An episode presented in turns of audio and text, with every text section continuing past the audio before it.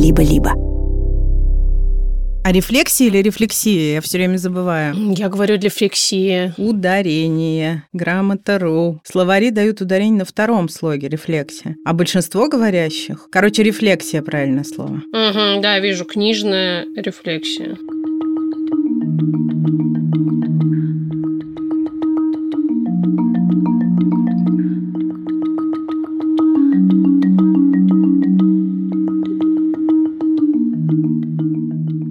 Привет, дорогие. Привет. Меня зовут Маша Карнович-Вулуа. Меня зовут Ксукса Красильникова. Это подкаст «Никакого правильно» студии «Либо-либо». Мы решили сегодня, хоть мы и вроде как совсем не собираемся смеяться, может, вас это повеселит, быть навалышами и...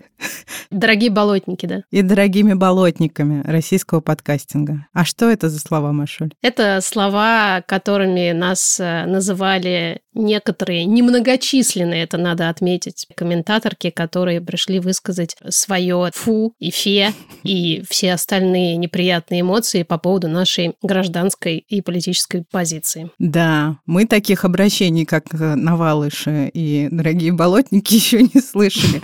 И они, конечно, среди мрака очень нас повеселили. Вот такая амбивалентная жизнь во всем. Это эпизод, который выходит, что называется, внеурочно. Потому что жизнь такая у нас внеурочная. Внезапная. И, наверное, он не до конца соотносится с тем, что мы обычно здесь обсуждаем, потому что хоть мы никогда не скрывали своих политических воззрений, последний эпизод о государственном насилии, наверное, выходил у нас, предположим, в марте или апреле 2022 года, когда мы достаточно подробно рефлексировали начавшееся полномасштабное вторжение России в Украину. А уже завтра, немыслимо абсолютно, будет два года с той черной даты, 24 февраля 2022 года. Два года, как наша жизнь стала чем-то совсем новым. Выразительный месяц февраля, видимо, руководство российское очень его любит. Раньше было август, помнишь? Месяц, которого все боялись, теперь, да, февраль. И так э, удивительно устроена жизнь, что я вот всю позапрошлую неделю и начало прошлой недели думала о том, что ну вот, грядет вторая годовщина, думала, как я себя по этому поводу чувствую, что хочется сказать и так далее. И потом херак,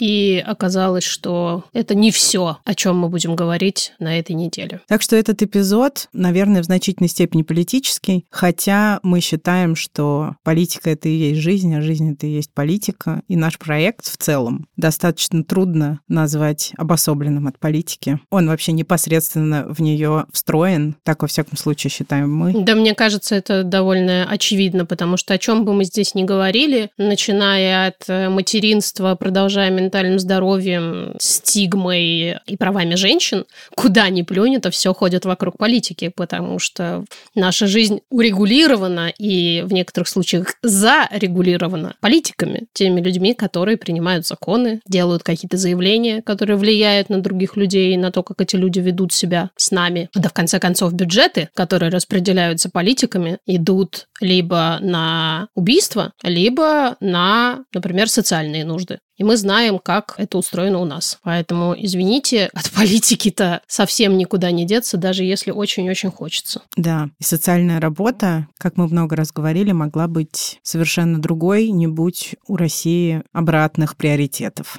Мы решили записать этот э, эпизод рефлексию по поводу того, что происходит, не для того, чтобы, разумеется, рассказать, как все плохо, это вы и без нас знаете, а потому что мы смотрим, как рефлексируют другие люди, и иногда чувствуем много неприятных эмоций по поводу их рефлексии. И решили, что мы хотим поговорить, чтобы поддержать самих себя в этом разговоре и, конечно же, вас. Очень надеемся, что у нас это получится. 16 февраля 2024 года произошло огромное горе. Был убит Алексей Навальный в тюрьме после трех лет, которые он переживал чрезвычайно стойко. Я должна сказать, что так как у Навального было большое медиаприсутствие, у нас есть огромное количество видео и аудио с ним. И наиболее острые эмоции лично я испытываю, когда вижу или слышу, как он говорит. Потому невозможно поверить, что это правда именно в такие моменты. И в целом этот эпизод посвящен не только только политическим последствиям страшных событий, но еще и переживанию горя, утраты и потери как такового. Угу. В том числе того горя, которое переживается большим количеством людей. И хотя у нас были такие выпуски, может быть, здесь нам удастся сказать что-то новое. Да, я все 16 февраля провела в ступоре. Я очень хотела заплакать, банально, но у меня совершенно не получалось. И 17 потом тоже не получалось. Я была в каком-то, ну, наверное, да, вот в этой стадии отрицания и вообще в каком-то непонимании просто, что происходит. Никуда не делась жизнь, ребенок, работа, и как-то нужно было продолжать всем этим жонглировать. А потом, когда это было в воскресенье, я пошла одна гулять с собакой, и вот оказавшись оставшись в одиночестве в лесу, я наконец-то смогла заплакать, и потом очень долго не могла остановиться потому что так бывает, что какое-то большое общее горе может разблокировать какие-то твои еще дополнительные личные внутренние горести, которые могут быть связаны, могут быть не связаны с этим большим горем, но так или иначе у людей, у которых особенно сложно со слезами, вот я такой человек, когда, что называется, портал открывается, там вдруг начинает толпиться огромное количество разных горестей, которые такие, и меня, и меня, и меня заметь, и я здесь еще есть. И меня накрыло таким чудовищным гореванием по поводу всего, что связано с развитием моего сына и моего участия в его развитии и вообще моей вины по поводу всего, что с ним произошло с момента его рождения. Я думаю, что это было вызвано в том числе тем, что я так часто слышала вот это словосочетание про маму Алексея, которая не может получить тело сына. И вот это сочетание мама, сын, мама, сын, которое я очень много раз услышала в контексте погибшего, меня вдруг как-то раздробило на тысячу маленьких частей. Потом я, правда, естественно, собралась и пошла обратно жить. Спасибо, Мария, за эту историю. Вывод из нее, как нам кажется, такой. Наша и ваша жизнь и жизнь близких и дорогих вам людей имеет максимальное, если не наибольшее значение вообще. Это нормально, это естественно и так задумано эволюционно. Это очень важный тезис, на котором мы, в общем-то, хотим построить все, что сегодня будет сказано. И, пожалуйста, постарайтесь об этом помнить всякий раз, когда кто-то начнет обвинять вас в обратном или требовать от вас чего-то, что вам сейчас не по силам. Есть объективные законы природы. И здесь они тоже применимы. Вообще во всей этой риторике, вообще имею в виду обсуждение всего происходящего, несмотря на то, что очень многие говорят о горе, а горе – это очень важная категория из жизни психики человеческой, сама идея ментального здоровья упускается. Когда говорят о том, что нужно делать то или не делать этого, идею того, что человеку может быть что-то по силам или не по силам, ну, знаешь, так за скобками оставляют. Как бы да-да-да-да-да, но это все не важно, потому что сейчас происходят огромные гигантские события.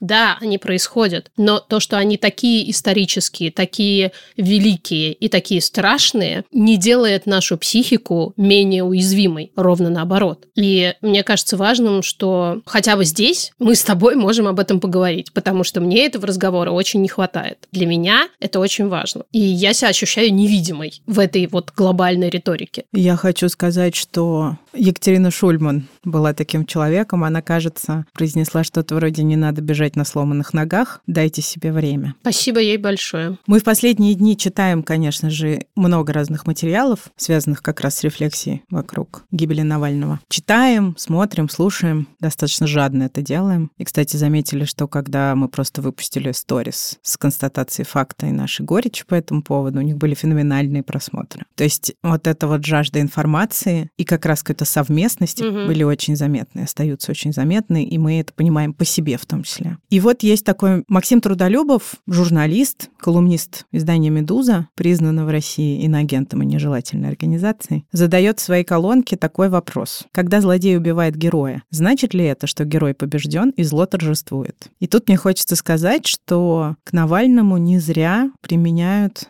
вот это обозначение или ярлык героя, потому что если кто и похож на такую немножко несуществующую категорию людей, то это он. Вы все знаете почему, вы все знаете, как он поразительно себя вел, насколько сильна была его любовь к стране, что она затмила собой буквально все. И такие люди чрезвычайно редко встречаются на планете. Да. Именно поэтому, да, он герой, но важно сказать, что не каждый человек, который стремится к добру и справедливости и который готов что-то ради этого делать, герой. И не каждый человек должен быть героем или героиней.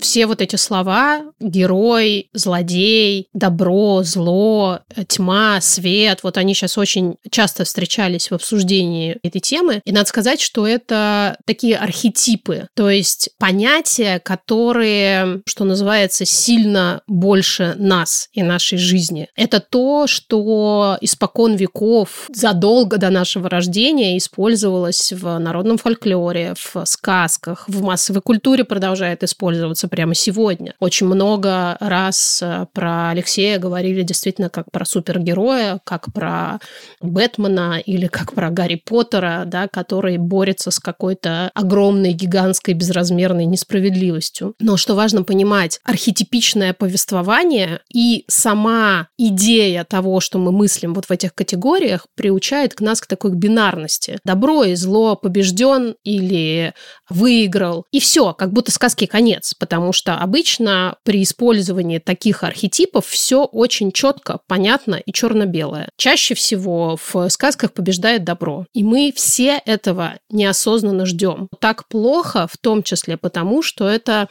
кажется практически законом природы, чем-то, что существует вне зависимости от того, что происходит вокруг нас. И мы ждем победы добра, потому что мы выросли на этом. Мы слышали это как в истории историях условно наших бабушек, так и в книжках, которые нам читали. Но в реальной жизни гораздо больше оттенков. Некоторые люди пытаются нас убедить, что все по-прежнему черно-белое. Мы с этим не согласны. И ты знаешь, я поняла, что мне хочется здесь кое-что процитировать. Я, кстати, подумала, что это должна быть очень мощная связь с мифологией ранних цивилизаций. Угу. Я хочу процитировать третий раунд батла Оксимирона и Гнойного, где Оксимирон зачитывал текст о книге «Тысячеликий герой» и ровно об этом геройском эпосе. Суть, Суть проста. Во всех мифологиях, всех религиях, сколько найти, и в основе любой истории есть один и тот же мотив. Кто-то слышит далекий голос. Он выходит из дома один. Он идет по дороге из города, в темный лес, где полно паутин. На пути он встречает монстров. Бьется с ними он также один. Он пока не герой, он боится всего, но он все продолжает идти. И в конце он приходит к логову. Будет сложно, но он победит. И дракона убив, он вернется домой, но уже не тем, кто уходил. Он поспит немного базару ноль и опять в путь дорогу заново. И на этом построенный комикс, сериалы, культуры пласты, наркотрипы антиутопии, сказки, басни, скульптуры и сны. И настолько, настолько что, что если сравнить египетские мифы и бандитский Петербург, вы увидите путь одного героя под личинами этих двух. Путь героя — чудовищ фигачить, брать сокровища, строить капища. Он герой не потому, что качок и боец, а потому что не может иначе. Какой гениальный поэт, а? Очень похоже, правда? Просто невероятно. И да, мы все так или иначе подчинены этой великой идее пути героя. Мы не можем от нее отделаться. И мы никак не можем совместить нашу бренную жизнь с вот этим великим эпосом. И от этого иногда сознание разлетается в куски. Поэтому мне кажется очень важным напоминать себе, что хотя жизнь некоторых людей действительно эпос, это не значит, что мы должны себя чувствовать ничтожными и несуществующими, как будто бы нас нет, потому что мы слишком маленькие, чтобы там находиться. На самом деле мы есть. И мы по разным причинам, как человечество, хотим, чтобы добро побеждало зло. Это желание невероятно сильно. Да. Но вот тут происходит какая-то странная развилка, потому что когда зло побеждает, видимо, я не знаю, неизбежно, что ли, появляются и с огромным энтузиазмом распространяются идеи о том, что оно произошло по причине ощущение того, что большое количество людей виноваты в том, что вели себя не так, как надо, и на самом деле политической агентности у них гораздо больше, чем они могут себе представить, но они просто не пользовались. И поэтому они, если коротко, говно. Да. У нас есть эпизод об идее коллективной ответственности, где мы с этим понятием спорили. Мы записали его в начале войны. Хочется сейчас еще немножко дополнить эту мысль новыми оттенками. Мы убеждены в том, что агентность, то есть способность влиять на происходящее вокруг, очень сильно ограничена. Контроль — это штука ужасно иллюзорная. Много раз, во всяком случае, я упоминала свое ощущение от того, что я не могу контролировать жизнь своего сына, и насколько это больно, и насколько я раньше об этом не задумывалась, пока не стала матерью. Здесь очень что-то похожее. И когда на нас э, распространяют вот эту идею, что мы должны были делать больше и лучше, здесь как-то очень встает на ноги идея всесилия. И угу. она нам еще ужасно не нравится этически, потому что в идее всесилия много, если задуматься, нарциссических компонентов. Вот эта иллюзия всемогущества может сильно бить веслом по головам тех, кто как раз горюет и, наверное, не рад сталкиваться с дополнительным винением со стороны. Мне еще знаешь вдруг, что внезапно пришло в голову? Идея рабского сознания, да, это тоже такая заезженная фраза, которую очень любят к россиянам сейчас применять. Господи, это же чистой воды victim blaming. Да, конечно. Вообще-то рабами людей делают те, кто применяют силу, кто априори априори обладает какими-то большими возможностями для угнетения, но виноваты рабы, потому что у них рабское сознание. Потому что если бы у них не было рабского сознания, они бы такие просто взяли, железные кандалы бы над головой разорвали и пошли бы жить свободной жизнью. То есть вся многовековая история порабощения людей, продажи людей, использования труда людей, мужчин, женщин, детей, это это все проблема этих самых людей. потому что у них было, очевидно, рабское сознание, так же, как и у российского народа. Я, конечно, поражаюсь, насколько я до этого как-то не, даже не вдумывалась в это. Мне казалось, что это действительно плохая характеристика рабское сознание. Ты обязан быть тем, кто, не задумываясь, отдаст свою жизнь за большое и светлое общее. Да-да-да. И речь идет о завышенном вот этом чувстве собственной важности, а следом о пренебрежении чувствами и потребностями других. Тех, кто по каким-то причинам не способен на подвиги. Вот еще хорошее слово, мне кажется. Подвиги, да.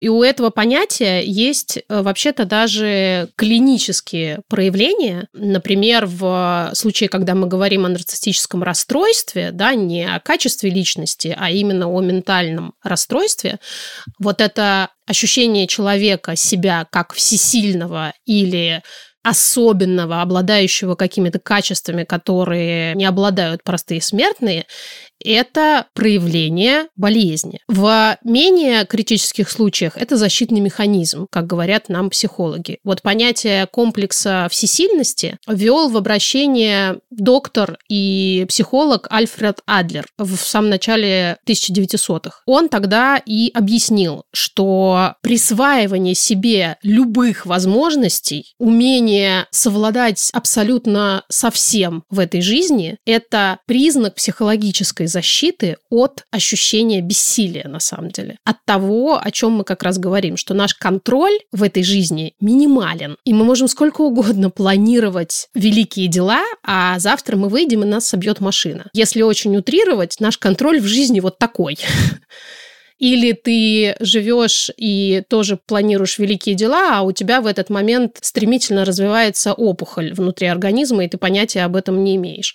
И в следующем месяце она тебя убьет. Очень важно, мы говорили много раз об этом, когда мы говорили об агентности и амбивалентности, пытаться найти этот баланс, эту границу между ощущением того, что мы мало чего в этой жизни решаем, и тем, что даже небольшие вещи, на которые мы действительно можем можем влиять, имеют значение. Мне очень важно не позволять людям обесценивать это. Те, может быть, даже крохотные, может быть, абсолютно бессмысленные, по их мнению, дела, которые я могу делать. Я не хочу давать людям их растаптывать. Я с этим не согласна. Раунд.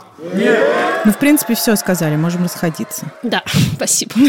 Пока. Сейчас еще пару слов. Почти в любой публичной риторике, которая объединяет людей в общности, коллективной ответственности, угу. также. И провалившейся нации. Да. Отсутствует идея ограниченных возможностей, как дополнительного утяжеляющего жизнь фактора. Мы уже прочитали, что пока мы все эти годы занимались своими жизнями, детьми, родителями и маленькими делами, все было проектно. И получается, что наши и наших близких или важных нам людей физические, ментальные трудности, это не важно. Их надо игнорировать. Но это наши кандалы. И те, кто здоров, полон сил, привилегирован, условно скажем, легко складывающейся жизнью, вероятнее всего назовут все эти штуки оправданиями, а мы хотим это назвать неидеальной реальностью. И в этой реальности нужно обладать вот этими привилегиями и ресурсами. Ну и еще, видимо, какими-то уникальными личностными качествами, чтобы делать что-то, выходя далеко за пределы своей банальной маленькой жизни. Потому что у некоторых людей все ресурсы, в буквальном смысле, уходят на то, чтобы жить эту свою маленькую банальную жизнь и не слетать с катушек внутри этой маленькой банальной жизни.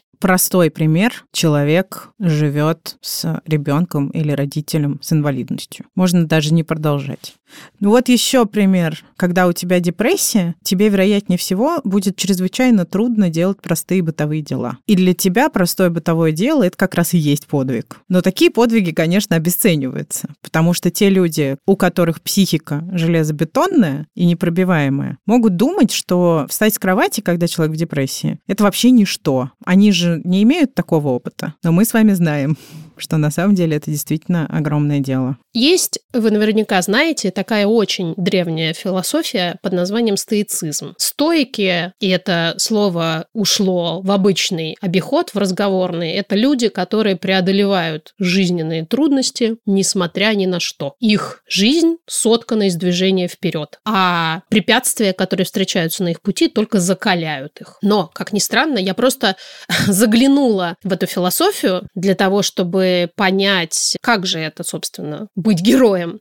Оказалось, вы не поверите, что даже стойки напоминают нам не забывать о самосострадании. Я очень-очень сильно удивилась. Потерпеть неудачу – это нормально. Не ошибается только тот, кто ничего не делает. Путь самосовершенствования труден, и важно правильно реагировать на свои ошибки. И начинать нужно не с внешних действий, а с самосострадания. Совершая ошибку, нужно действовать по одной и той же схеме. Простить себя, извлечь урок и двигаться дальше. И прощение самого себя в философии стоицизма не означает отказа от ответственности. Трудности обозначаются как непредпочитаемое нейтральное. Это такой mindfulness вообще. Стойки говорят, что все внешние события, все, что происходит снаружи от нас, это нейтральные события. Окрашиваем как хорошие или плохие их мы.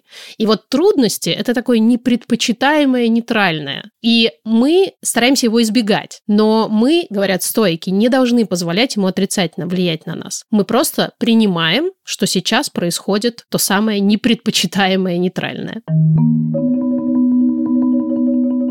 Иногда натыкаешься на высказывания каких-то достаточно уважаемых тобой людей. И так работает наша психика, что если мы считаем, что человек умен, образован, ну и вообще интересен, то значит все, что он говорит, ну мы как будто бы должны принимать на веру. Но иногда даже самые уважаемые нами люди, даже люди, обладающие, например, учеными степенями, не всегда умеют понимать, как работают их собственные психологические защиты. И иногда в качестве психологических защит выбирают ковыряние своих ран и чужих тоже. И если против ковыряния своих ран, я, например, ничего не имею, это каждый выбирает сам, делать ему это или не делать, то вот это ковыряние чужих ран, то есть попытки обвинить других людей в действии, бездействии, в каких-то неправильных, непредпочитаемых вещах, мне кажется очень губительной штукой. И здесь хочется сказать о селфхарме, как об очевидном способе психологической защиты, который используют люди с некоторыми ментальными расстройствами.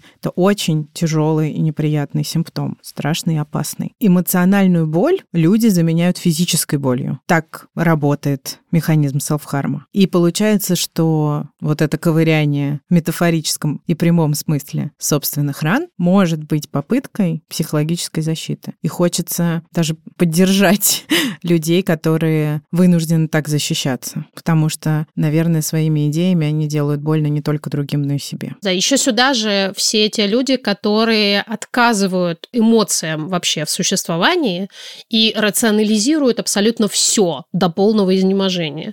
Когда даже ты пытаешься невидимому этому своему собеседнику сказать, а как же чувство, а как же горе, они так презрительно над тобой посмеиваются и снова рационализируют.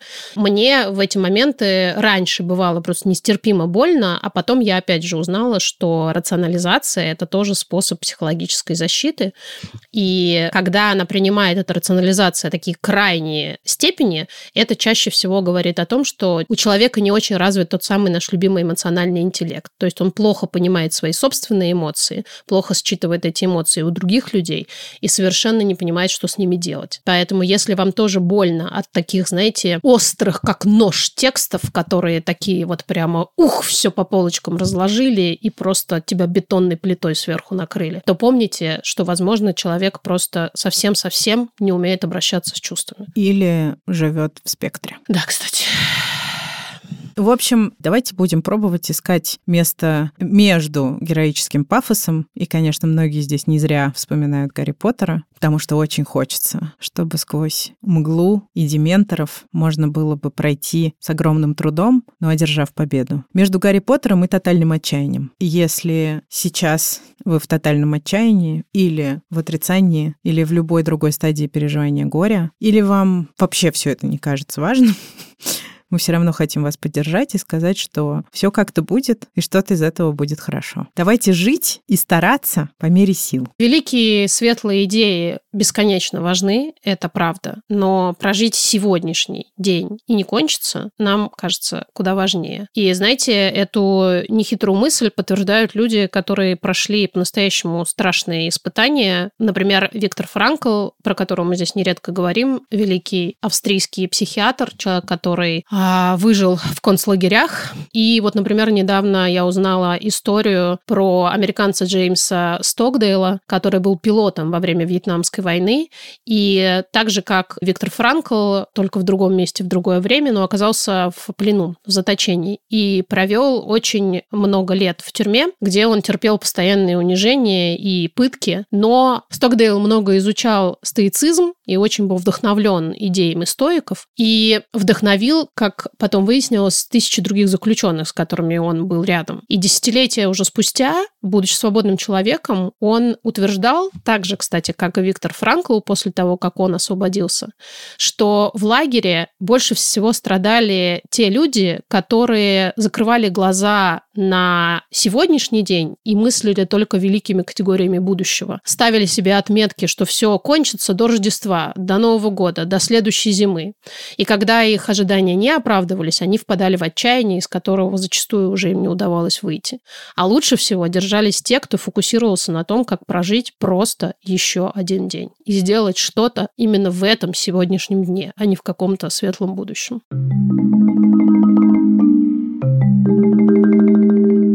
И про светлое будущее мы, в общем, скорее на бодром записали этот эпизод, хотя я не знаю, так ли он прозвучит в действительности. Потому что сегодня 20 февраля, когда мы записываем выпуск. Угу. А выйдет он, кстати, 23-го еще и в праздник, который прославляет милитаризм. Ага, наш любимый. Про что хочется тоже упомянуть. Записываем 20 февраля. И вот по отношению к нам вчера, то есть 19 февраля, появилось совершенно грандиозное выступление «Манифест» от Юлии Навальной. Вы все наверняка его видели и слышали. Мне кажется, что абсолютное большинство людей, его смотревших, рыдали от того, что она вот прямо буквально осветила нас лучом надежды. И настолько это было сделано удивительно на многих уровнях с великолепно подобранными словами и потрясающими идеями, что стало легче чуть-чуть думать о будущем. И меня поразило, что Юлина риторика как раз идет в огромный противовес с идеями оголтелого обвинения всех вокруг, потому что она сказала несколько фраз, которые меня очень поддержали. Все эти годы я была рядом с Алексеем. Я была счастлива быть рядом с ним и поддерживать его. Но сегодня я хочу быть рядом с вами, потому что я знаю, что вы потеряли не меньше, чем я. При том, что размер ее потери, размер ее горя предположить вообще даже сложно. И в этом есть, конечно, какое-то грандиозное милосердие, какая-то огромная эмпатия. И мы испытываем огромную радость, гордость и восхищение тем, что Юля женщина. И будем по возможности делать все, чтобы идти с ней вместе, как она в этом видео просит, как бы сладко и пафосно эти речи сейчас не звучали. А еще Юля сказала ровно то, что мы здесь всю дорогу обсуждаем. Она сказала, не стыдно сделать мало. Представляете как? Не стыдно. Иногда пафосные речи про то, что нужно всем быть героями, иначе ничего не получится, многих людей лишают сил вовсе. Потому что когда тебе говорят, что если ты не заберешься на вершину Эвереста, то можешь даже и не начинать вообще что-то делать, ты понимаешь, ну куда мне? И это, на мой взгляд, ужасно губительная риторика, потому что гораздо важнее говорить людям, делайте то, что можете, делайте что-нибудь, делайте то, на что у вас есть сегодня силы, и возможности. Что бы это ни было, помощь правозащитной организации или помощь знакомым, у которых случилась какая-то беда, которая требует финансов, поход на избирательный участок, возложение цветов. Все это много. Мы никогда не знаем, где чаша весов будет перевешена. Мы никогда не знаем, какая маленькая горошинка станет последней, благодаря которой все покатится. Более того, когда мне говорят большие умные люди, что мои малые дела ничего не значат, я думаю о том, что, допустим, мы взяли и закрыли сбор для маленького мальчика на инвалидную коляску. Это очень маленькое дело. Оно никак не свергнет режим. Оно вообще в стране ничего не изменит. Но я точно знаю, что в жизни этого мальчика и мамы этого мальчика эта коляска изменит очень много. И я, опять же, извините за пафос, отказываюсь соглашаться с тем, что это малое дело ничего не значит. Что его не надо было делать, потому что это не свергнет режим режим. Я думаю, что жизнь гораздо более разноцветная, чем некоторые люди пытаются нас убедить. Как поет группа «Самое большое простое число», жизнь жестче. Жизнь жестче, да точно, жизнь жестче. Ну, в общем, давайте с этой жесткостью и разнообразием жизни, по возможности в сопровождении самосострадания, продолжать, извините, повторимся, барахтаться будем делать то, что нам по силам прямо сейчас. Понимать, что люди, испытывая коллективное горе, горюют по-разному. И по возможности быть вместе и поддерживать себя и других. Давайте, с одной стороны, не закрывать глаза на горе, а с другой стороны, не распространять обвинительную энтропию. Обвинительную, самообвинительную, потому что, на мой взгляд, это никому не помогает, только лишает и без того немногочисленных сил. Мы вас обнимаем. Мы будем здесь во вторник, а потом еще и снова в пятницу со своими обычными обычными эпизодами и со своим обычным вайбом. Надеемся, это тоже сможет вас поддержать. Будем делать свои маленькие дела. Да, да. да. Все, пока-пока. Спасибо, пока.